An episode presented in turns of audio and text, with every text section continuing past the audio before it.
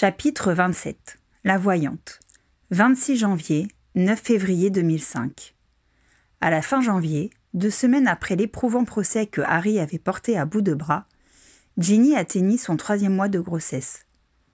Tout se passait à merveille pour elle. Elle avait la chance de ne pas ressentir les petits maux qui empoisonnent parfois les femmes enceintes. Cependant, cet enfant qu'on ne soupçonnait toujours pas tant sa silhouette était restée inchangée, prenait de plus en plus de place dans sa vie et ses conversations. Durant toute la période où Harry avait été occupé par l'affaire Grimstone, il avait été très concentré sur son dossier, passant de longues heures à relire ses romans policiers, et il était même allé dans une librairie moldue spécialisée pour y acheter des manuels de police scientifique. Il y avait recherché de l'inspiration, ce qui n'avait pas été évident tant les outils auxquels recouraient les moldus étaient inconnus dans le monde sorcier. Il était resté attentif à ce que lui disait son épouse, mais ne se sentait pas aussi impliqué qu'elle par la grossesse. Il n'ignorait pas complètement l'enfant à venir, il donnait son avis sur les aménagements apportés à sa maison, s'inquiétait de la santé de sa femme et souhaitait bonsoir à la petite promesse de vie quand il se couchait, à travers la paroi douce du ventre de Ginny. Mais le reste du temps, ce n'était pour lui qu'un projet en devenir, pas une personne présente dans leur foyer, comme on aurait pu le croire en écoutant son épouse. Mais il était temps que le futur enfant fasse son entrée dans le monde ou, du moins, dans la presse sorcière. Après une réunion familiale, il fut décidé de rendre son existence publique et Ginny cessa de se dissimuler quand elle sortait de chez elle. De son côté, son club fit savoir que son contrat avait été suspendu pour des raisons personnelles. La joueuse ne tarda pas à se voir solliciter une entrevue par les différents organes de presse. Elle reçut les journalistes chez ses parents un après-midi et leur confirma ce qu'ils avaient commencé à supposer dans leurs articles. Elle fut également interrogée sur ses prévisions professionnelles. Elle répondit avec honnêteté qu'elle ne savait pas encore si elle reprendrait son poste ni si ce serait avec les harpies. L'encre des journaux annonçant la venue de l'héritier du survivant n'était pas encore sèche que le futur père se retrouva assailli par les félicitations et que, une fois de plus, le trajet entre la cheminée d'arrivée de l'atrium et son bureau fut long et laborieux. Après avoir serré des dizaines de mains, Harry parvint enfin au QG où ses collègues ne purent faire moins que de le congratuler. Alors que Kevin Whiteby le complimentait, Owen signala à Harry. Kevin aussi va devenir papa. C'est vrai Félicitations, mon vieux Oh, ce n'est pas pareil, se défendit Kevin avec confusion, ce qui fit plaisir à Harry, qui n'avait rien contre le fait de partager son embarras. À mon avis, vous vous y êtes pris de la même façon, fit remarquer Owen, faisant rire leurs collègues qui laissèrent enfin Harry continuer sa journée.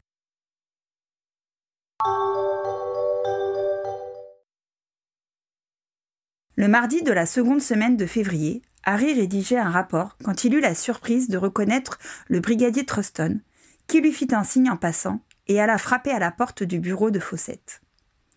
Quand il en ressortit avec le commandant, dix minutes plus tard, ce fut pour revenir vers lui. Potter, le brigadier a une affaire qui pourrait nous concerner. Je le laisse te l'exposer. La famille Wigglesworth nous a contactés cette nuit. Megan, leur fille de 18 ans, avait disparu de chez eux pendant que ses parents dînaient chez des amis. Nous avons noté leur signalement, mais la petite est majeure et elle a le droit de découcher. Ce matin, l'affaire a pris une autre tournure, car ils ont trouvé une lettre déposée sur leur paillasson. Elle comportait une demande de rançon. Ils ont jusqu'à demain midi pour réunir cinq mille galions. Il sortit un papier de sa poche et le lui tendit. En voici une copie. Bien entendu, nous avons immédiatement commencé l'enquête. Nous avons examiné la maison et interrogé le voisinage. Il n'y a pas de traces d'effraction ni de désordre à l'intérieur, laissant entendre que la victime se soit débattue. Quand elle est partie, ou a été enlevée, elle était en train de manger. Elle a abandonné son assiette de soupe à moitié vide sur la table, et le plat principal attendait toujours d'être consommé. Elle a peut-être suivi volontairement son agresseur parce qu'elle le connaissait, remarqua Pritchard dont le bureau était en face de celui de Harry, et qui avait entendu leur conversation. C'est ce que nous en avons déduit, d'autant qu'une voisine pense l'avoir croisé dans le noir vers vingt heures, accompagnée d'un homme qu'elle n'a pas pu décrire car il était enveloppé dans une cape. Elle pense seulement, s'étonna Harry. Elle a dit. Truston sortit un carnet pour consulter ses notes. Je croyais l'avoir reconnue, mais comme elle n'a pas répondu à mon salut, j'ai supposé m'être trompée, car la petite Mégane est toujours extrêmement polie et m'aurait dit bonsoir. Par ailleurs, ses parents affirment que, si elle avait dû s'absenter, elle aurait laissé un mot pour qu'il ne s'inquiète pas. Son ravisseur l'aurait donc convaincu de le suivre volontairement, en conclut Pritchard. Ce qui est étrange, c'est qu'on a retrouvé sa cape pendue à sa place près de la porte d'entrée, ainsi que ses chaussures.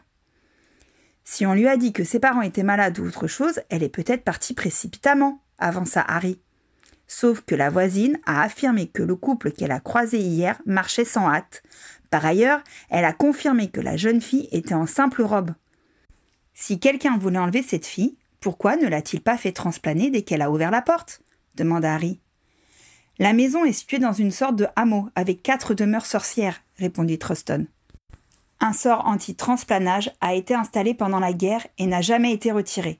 Les habitants utilisent leur cheminée ou sortent du périmètre protégé pour transplaner. Bien, résuma Harry. Le ravisseur a frappé chez les Wiggleswad. Megan, qui était en train de dîner, lui ouvre.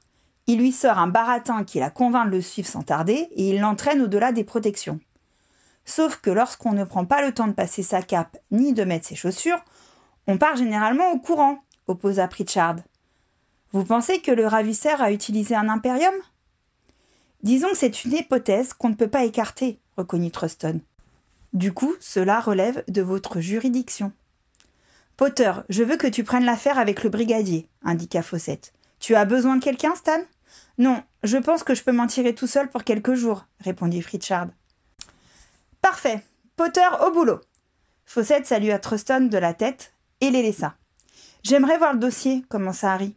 Il est sur mon bureau, répondit le brigadier. Harry suivit le policier vers les locaux de la police magique, sous le sourire encourageant de son partenaire.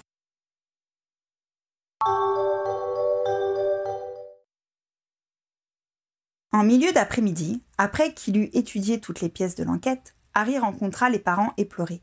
Il connaissait le père qui était juge-mage et qui avait déjà présidé des affaires que Harry avait présentées. Par le dossier, il savait que la mère tenait une épicerie sur le chemin de traverse. Le couple avait les traits tirés et semblait épuisé.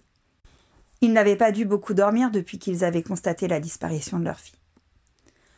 Harry remarqua l'habituel éclat dans les yeux des parents et, pour une fois, fut content que sa notoriété puisse leur apporter un peu de soutien. J'aurai la somme demandée par le ravisseur demain matin, leur indiqua le juge Wiggleswad en tiraillant sur sa barbe grisonnante. Nous allons noter le numéro des pièces, rappela Truston. Je ne sais pas comment il compte récupérer l'argent, mais ce sera le moment où nous avons le plus de chances de le coincer. En attendant, mes agents enquêtent sur les amis de Megan. Si l'un d'eux n'a pas d'alibi, nous étudierons son cas de plus près. Harry regarda la mère, assise dans un fauteuil, la main crispée sur un pull appartenant sans doute à sa fille. Truston entreprit d'expliquer les moyens prévus pour suivre l'argent jusqu'à son destinataire. S'il tente de récupérer la rançon avec un axio, il devra s'approcher à moins d'un kilomètre. Dès que vous recevrez les instructions pour la remettre, nous bouclerons tout le périmètre de l'endroit indiqué. Nous avons également étendu le périmètre anti-transplanage. Nous prévoirons aussi des balais dans le cas où il enverrait un hibou prendre la livraison. Le juge Wiggleswad hocha la tête. Nous vous faisons confiance, dit-il d'une voix lasse. Le visage de Fawcett apparut dans la cheminée, dans un crépitement. Harry s'empressa d'aller voir ce qu'il avait à lui dire. J'ai reçu du courrier concernant votre affaire en cours, indiqua-t-il. Une femme qui prétend avoir des infos à communiquer. Elle s'appelle Dionne Pennyfold et habite au 12, passage des Sirènes, sur le chemin de traverse. Elle affirme avoir des éléments à transmettre sur un enlèvement commis à l'aide d'un impérium. Harry jeta un regard vers Truston, qui était assez proche pour avoir entendu. Le policier hocha la tête et Harry indiqua à son supérieur On y va. Le brigadier utilisa à son tour la cheminée pour appeler des renforts qui resteraient en faction avec les Wiggleswad, que la nouvelle avait rempli d'espoir. Une fois la relève arrivée, ils se rendirent à l'adresse qu'on leur avait communiquée. Le passage des sirènes était mieux fréquenté que l'allée des embrumes, mais les maisons qui le bordaient étaient pour la plupart décrépites. Ils finirent par trouver le numéro indiqué dans la lettre. Le nom qu'ils recherchaient était gravé sur une plaque de cuivre, ainsi que la mention Devineresse diplômée, amour, carrière, santé. Les deux hommes échangèrent un regard déçu. Visiblement, le brigadier ne faisait pas davantage confiance aux prédictions que Harry. Le policier sembla hésiter, puis fit remarquer Maintenant qu'on est là. Il frappa. Au bout de quelques instants, une femme ouvrit la porte.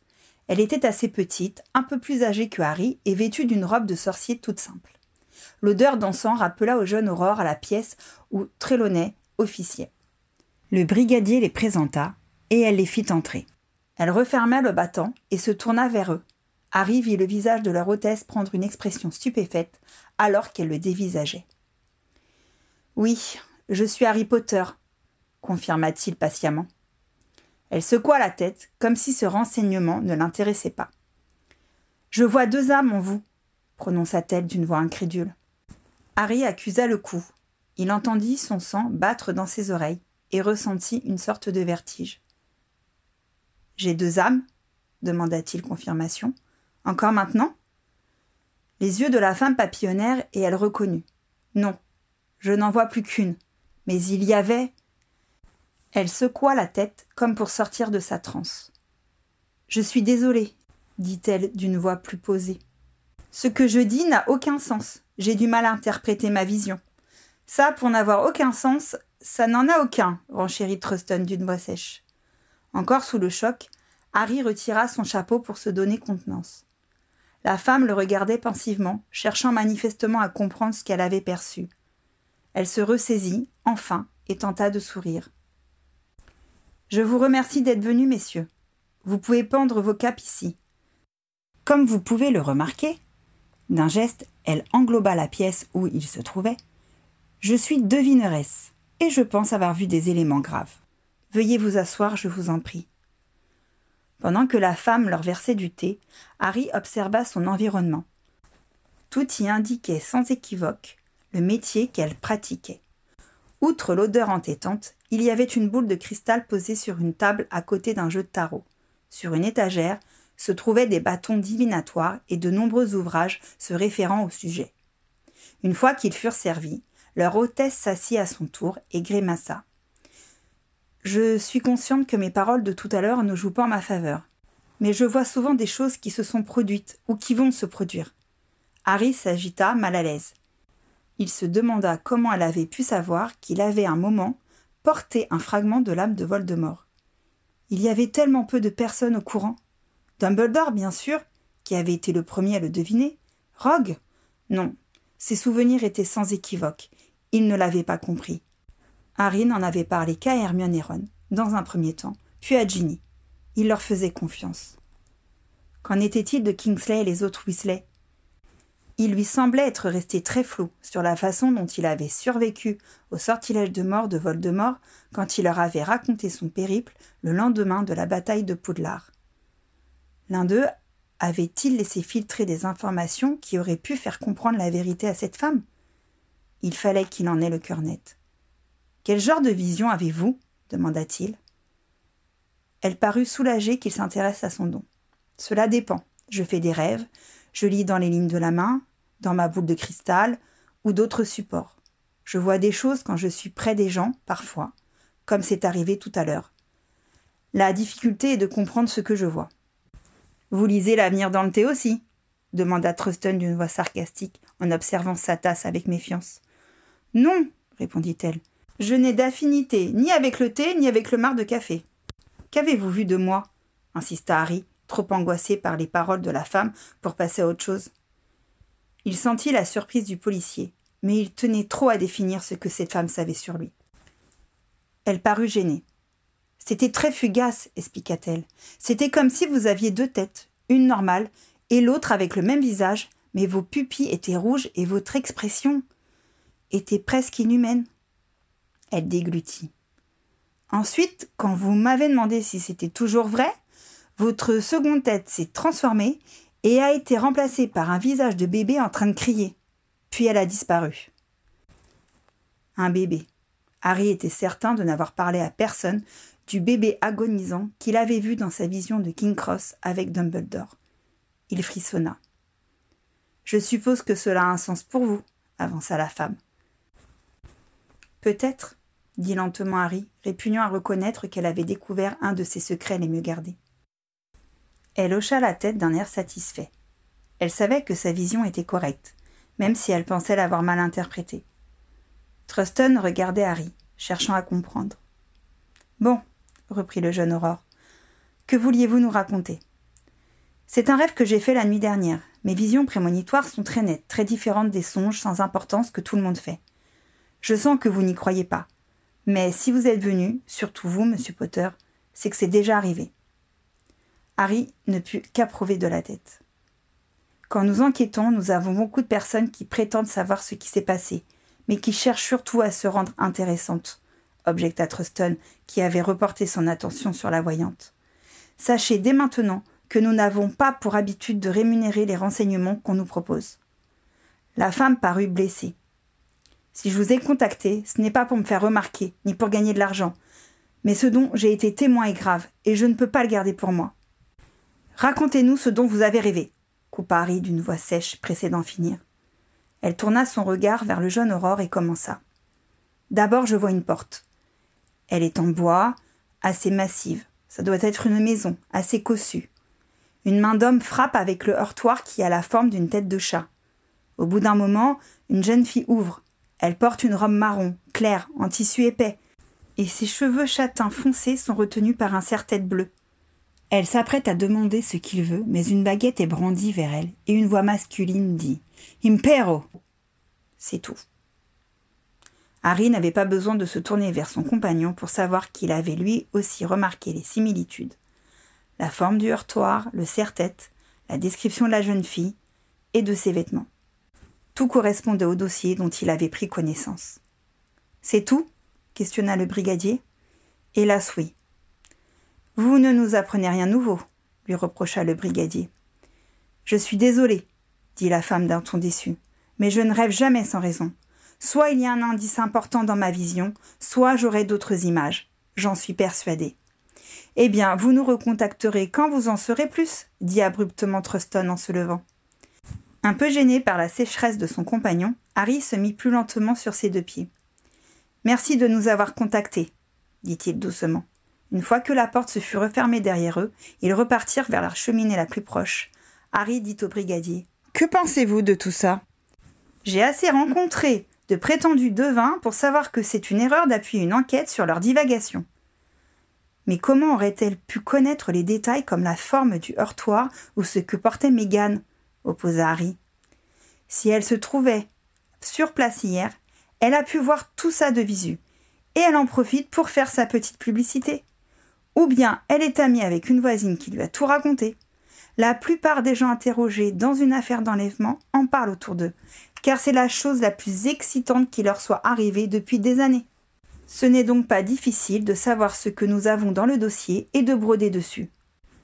Je ferai quand même une enquête sur elle, car elle peut bien se révéler être une complice du ravisseur et tenter de nous envoyer sur une fausse piste. Harry ne répondit pas. Le brigadier s'arrêta et se tourna vers Harry. Il y a vraiment du vrai dans ce qu'elle a raconté sur vous? C'est troublant, avoua Harry. C'est toujours comme ça avec la divination lui rétorqua le brigadier. Il raconte des choses tellement générales qu'on a l'impression qu'on peut l'appliquer à sa propre vie. Le truc des deux hommes, si c'est pour vous dire que vous portez quelqu'un disparu dans votre cœur après une guerre comme on a eu, ça marche avec presque tout le monde. Avant que Harry ait pu répondre, Truston reprit. Je suis désolé, je n'ai pas à vous parler comme ça. Non, c'est bon, assure Harry. On discute de cette affaire, vous exposez vos arguments, vous avez sans doute raison. Il y eut un petit silence, et le brigadier compléta. Mais je ne vous ai pas convaincu. C'était peut-être un hasard, reconnut Harry. Vous ne croyez pas du tout à la divination? demanda-t-il pour changer de sujet. Je sais que ça existe, mais je n'ai jamais rencontré quelqu'un qui ne soit pas un charlatan, expliqua Truston. On peut être un charlatan et énoncer des vraies prédictions, assura Harry. Vraiment? s'étonna le brigadier. Aussi étonnant que cela puisse paraître, la professeure Trelawney à Poudlard, qui raconte n'importe quoi la plupart du temps, a plusieurs prédictions avérées à son actif. Trelawney? Euh, Je l'ai eu aussi. Vous ne me ferez pas croire ça. Je vous assure que je sais ce que je dis. Mais je suis le premier à confirmer que lorsqu'elle est consciente, elle raconte vraiment n'importe quoi.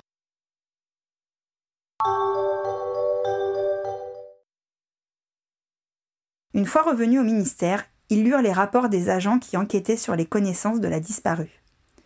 Pendant que le brigadier réglait des détails avec une collègue, Harry trouva une excuse pour partir et se rendit dans le service où Hermione travaillait. Elle était en train d'étudier un volumineux dossier quand il toqua à sa porte. Tu as cinq minutes à me consacrer? lui demanda-t-il en entrant dans son bureau. J'ai tout le temps dont tu as besoin, répondit-elle d'un ton chaleureux. Rien de grave, j'espère. Juste une question à te poser. La divination est-elle une forme de magie prouvée et attestée? Son ami lui jeta un regard surpris. Je ne comprends pas très bien le sens de ta question. J'ai rencontré une devineresse cet après-midi, et elle semble savoir de moi des choses que personne ne devrait connaître.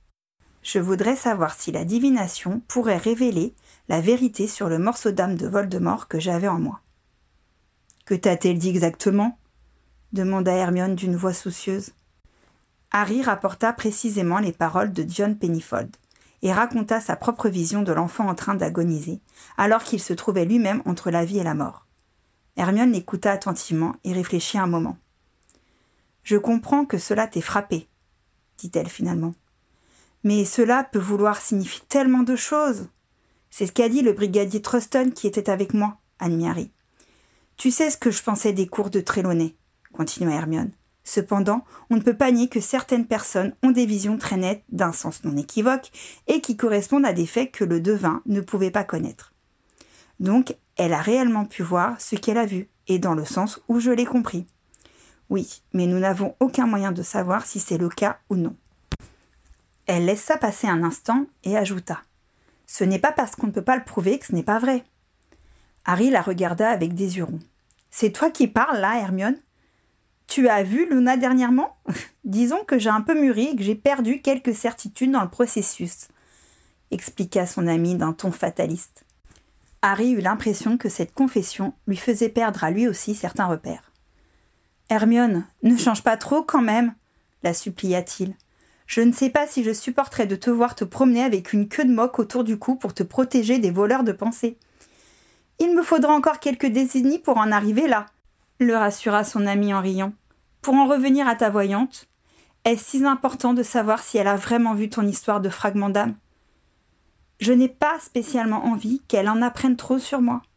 D'après ce que j'ai compris, elle n'a pas réussi à interpréter correctement cette vision, alors ne t'en fais pas pour ça et concentre-toi sur ton enquête. Maintenant, la question est de savoir si elle peut nous apporter des informations exploitables. Mais après tout, aucun témoin n'est fiable à 100%, se résigna Harry. On va juste perdre du temps à vérifier l'exactitude de tout ce qu'elle a dit. Oui, mais cela peut vous donner des pistes. J'espère. Merci Hermione, je dois y aller maintenant. Il alla retrouver Truston et chercha avec lui si le nom de John Pennyfold apparaissait dans leur dossier. Ils ne trouvèrent rien sur elle. Une requête à Poudlard leur apprit qu'elle avait bien passé ses aspics dix ans auparavant. Elle avait eu un haut en divination, et que son installation en tant que devineresse était donc parfaitement régulière. Ils rappelèrent les Wiggleswad pour savoir s'il n'y avait rien de neuf de leur côté. Mais ceux-ci n'avaient toujours pas reçu de consigne sur la façon de livrer la rançon. Ils veillèrent à ce qu'une équipe policier Aurore soit sur place pendant la nuit et rentrèrent chez eux.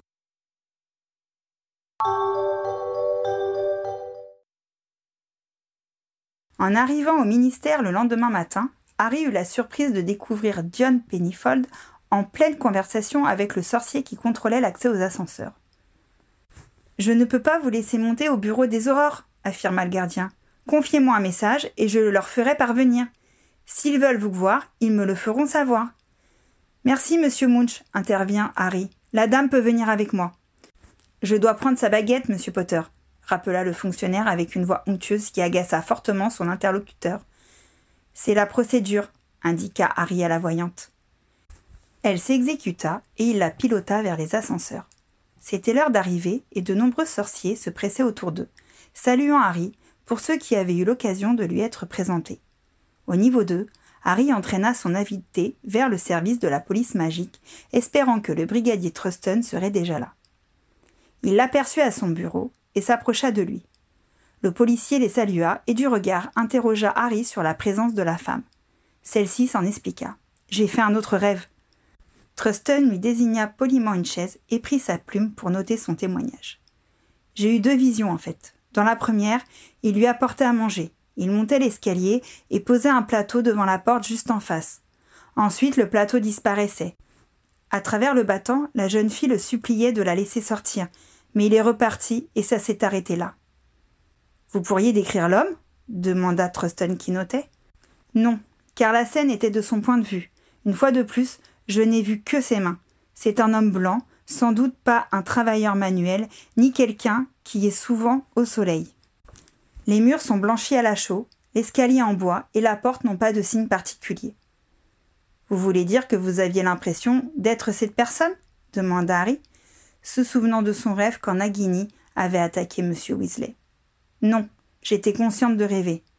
Eh bien, nous voilà bien avancés, grogna le brigadier. J'ai eu un second songe, enchaîna la femme.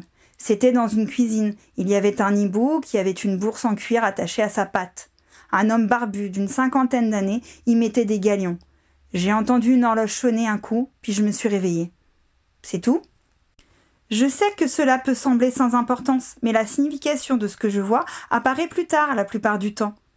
Truston ne répondit pas, mais son silence était éloquent. John Pennyfold se mit debout et dit Je vous ai raconté tout ce que je savais. J'espère vraiment que cela vous aidera. Je ne vous retiens pas plus longtemps. Je retrouverai mon chemin. Merci, indiqua-t-elle à Harry, qui s'était galamment levé. Dès qu'elle eut quitté la pièce, le brigadier jeta sa plume sur le bureau d'un geste agacé. Bon sang, mais qu'est-ce qu'elle croyait qu'on allait faire de ces délires? Il y a vraiment des bonnes femmes siphonnées. Harry ne répondit pas. Pour lui, toutes les prophéties étaient inintelligibles tant qu'on n'était pas en train de les vivre. Ils retournèrent chez les Wiggleswad, qui étaient dans l'attente d'instructions pour livrer la rançon qu'ils avaient préparée. Ils avaient placé l'argent dans une aumônière sans fond, pour que les pièces puissent être facilement transportées. Owen et son partenaire, Patrick Alderton, étaient venus avec eux, ainsi que l'agent Radford et un policier, dont Harry ne saisit pas le nom. La matinée se traîna, et ce fut presque avec soulagement que madame Wiggleswad prépara le déjeuner pour tout le monde. Son mari l'aida, sans doute pour s'occuper lui aussi. Les deux époux ne mangèrent pas grand-chose, rongés par l'attente et le manque de sommeil. Harry eut presque honte d'engloutir sa part, mais cela sembla être une satisfaction pour la mère de Meghan de le voir faire honneur à sa cuisine. Owen et Radford échangèrent leur place avec Alderton et l'autre officier de police magique qui avait fait le guet dans le jardin toute la matinée pour que ceux-ci puissent se sustenter à leur tour. Ils étaient en train de terminer quand un hibou tapota à la vitre de la fenêtre de la cuisine. Ils bondirent sur leurs pieds et firent entrer le messager. Harry détacha le parchemin qui était lié à la patte de l'oiseau. Donnez l'argent au hibou. Indiquait le message de façon lapidaire. Faites ce qui est écrit, conseilla Harry au Wiggleswad. Alors que le juge attachait la bourse à la patte de l'oiseau, d'une main tremblante, Harry alla prendre son balai qu'il avait posé contre le mur et prépara sa baguette. Alderton ressortit pour rejoindre Owen, qui était lui aussi prêt à décoller. Le juge Wiggleswad avait terminé, et il fixait maintenant le messager, qui ne semblait pas pressé de s'envoler. L'horloge sonna un coup. Les paroles de la voyante résonnèrent dans la tête de Harry.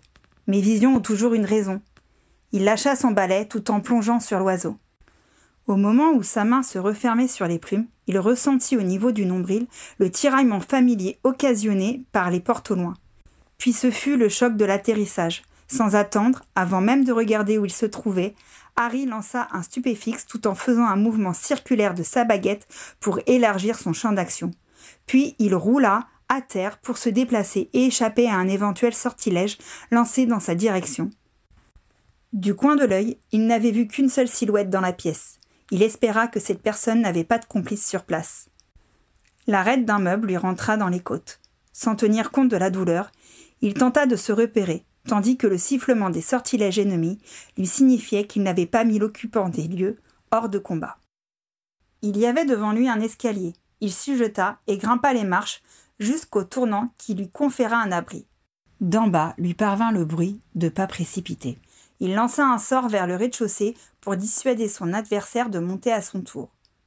Du demi-étage où il se trouvait, il regarda le palier du dessus. Selon Dion Pennyfold, Megan était emprisonnée dans une chambre juste en face de l'escalier. Il cria Ne restez pas devant la porte Il arrosa de sorts les marches menant à l'étage inférieur pour maintenir son assaillant en bas, puis lança un sort d'éclatement sur le panneau en bois en espérant que la jeune fille avait eu le temps de se mettre à l'abri. Le battant en chaîne ne fut que fendu, car il avait retenu son coup pour ne pas risquer de blesser l'otage. Il allait porter un nouvel assaut magique, quand des bruits sourds lui indiquèrent que la prisonnière avait pris les choses en main. Il se concentra sur le ravisseur qui tentait toujours de monter. Bientôt, le panneau supérieur céda et une jeune fille échevelée s'y glissa pour sortir de sa prison. Après avoir lancé une nouvelle salve de sorts, Harry grimpa jusqu'au palier et prit Mégane par le coude. Il tenta de transplaner, sans y parvenir. Il y avait un sort anti-transplanage sur toute la maison. Harry, qui avait espéré que seule la chambre avait été sécurisée, jura. La situation s'était dégradée car son adversaire avait profité de l'accalmie pour atteindre le demi-étage. Harry poussa précipitamment Mégane dans le couloir. Ils accédèrent à une salle de bain. Pendant que Harry verrouillait magiquement la porte derrière eux, la jeune fille se rua sur la fenêtre et l'ouvrit. Quand Harry la rejoignit, il constata qu'il surplombait une terrasse qui occupait la moitié d'un petit jardin. Malheureusement, la maison était surélevée par rapport au terrain, et il se trouvait à plus de six mètres de hauteur. Un sort s'abattit sur la porte qui faillit céder. Il n'était plus temps de tergiverser. Harry monta sur le rebord de la fenêtre et tendit la main vers Mégane, qui la saisit sans hésiter pour se hisser à ses côtés. La porte vola en éclats, et un sort les manqua de peu. Harry sauta en entraînant la jeune fille. En voyant le sol d'aller arriver vers eux de façon vertigineuse, Harry tenta désespérément de transplaner.